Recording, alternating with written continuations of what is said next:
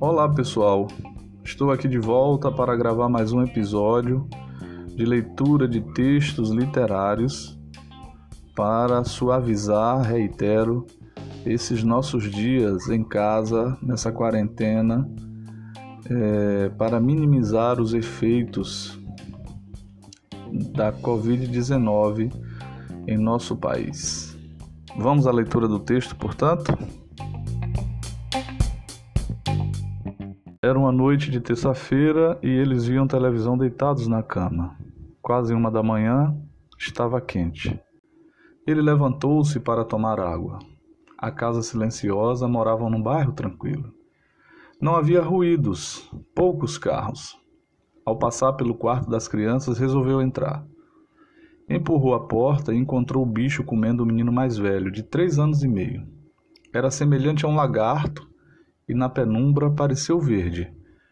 Paralisado, não sabia se devia entrar ou tentar assustar o animal para que ele largasse a criança, ou se devia recuar e pedir auxílio. Ele não sabia a força do bicho, só adivinhava que devia ser monstruosamente forte. Ao menos, forte demais para ele, franzino funcionário. E meio míope ainda por cima. Se acendesse a luz do corredor, poderia verificar melhor que tipo de animal era. Mas não se tratava de identificar a raça e sim de salvar o menino.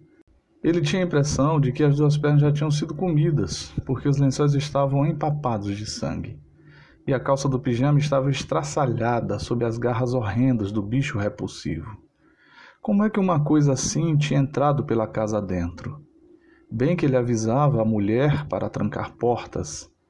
Ela esquecia, nunca usava o pega-ladrão.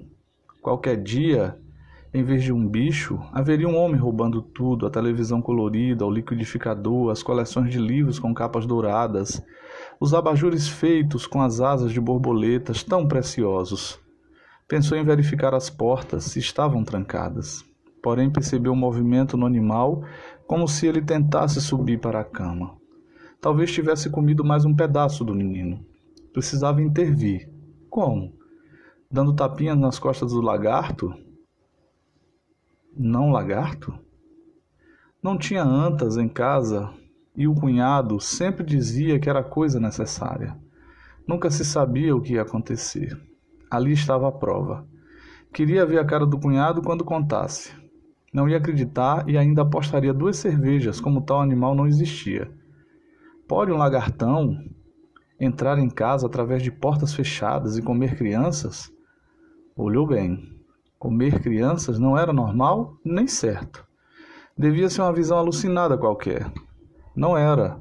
O bicho mastigava o que lhe parecia um bracinho, e o funcionário teve um instante de ternura ao pensar naqueles braços que o abraçavam tanto quando chegava do emprego à noite. Uma faca de cozinha poderia ser útil? Mas quanto o bicho o deixaria se aproximar sem perigo para ele, o homem? Tinha de impedir o lagarto de chegar à cabeça. Ao menos isso precisava salvar. Não conseguia dar um passo, sentia-se pregado à porta. Preocupava-se. Todavia não se sentia culpado. Era uma situação nova para ele e apavorante. Como reagir diante de coisas novas e apavorantes? Não sabia. Preferia não ter visto o lagarto, encontrar a cama vazia, as roupas manchadas de sangue. Pensaria em sequestro coisas assim que lia nos jornais. Sequestro o intrigaria uma vez que ganhava pouco mais de dois salários mínimos e não tinha acertado na loteria esportiva. Era apenas um funcionário dos Correios que entregava cartas o dia todo e por isso tinha varizes nas pernas. Se gritasse, o lagarto iria embora? Continuou pensando nas coisas que podia fazer até que a mulher chamou uma, duas vezes. Depois ela gritou e ele recuou, sempre atento para saber quanto o bicho tinha comido do filho. À medida que recuou, perdeu a visão do quarto sentindo-se aliviado pelo que não via. A mulher chamava e ele pensou: o menino não chorou, não deve ter sofrido. Voltou ao quarto, ainda com esperança de salvá-lo pela manhã, e decidiu nada dizer à mulher. Apagar a luz, ele se ajeitou, cochilou.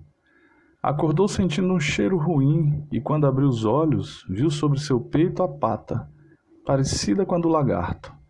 Paralisado, não sabia se devia tentar assustar o animal ou tentar sair da cama e pedir auxílio. Pelo peso da pata, o bicho devia ser monstruosamente forte. Ao menos forte demais para ele, franzino funcionário. Aí se lembrou que tinha dois sacos de cartas a entregar. Era época de Natal e havia muitos cartões das pessoas para as outras pessoas dizendo que estava tudo bem, felicidades. Tinha que tirar este bicho de cima. Não, hoje não haveria entregas, nem amanhã por muito tempo. O lagarto estava com metade de sua perna dentro da boca.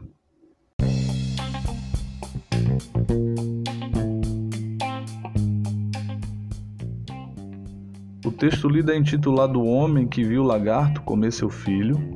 Esse texto é do escritor do realismo fantástico brasileiro chamado Inácio de Loyola Brandão. E segundo ele, esse texto é para Lígia Sanches.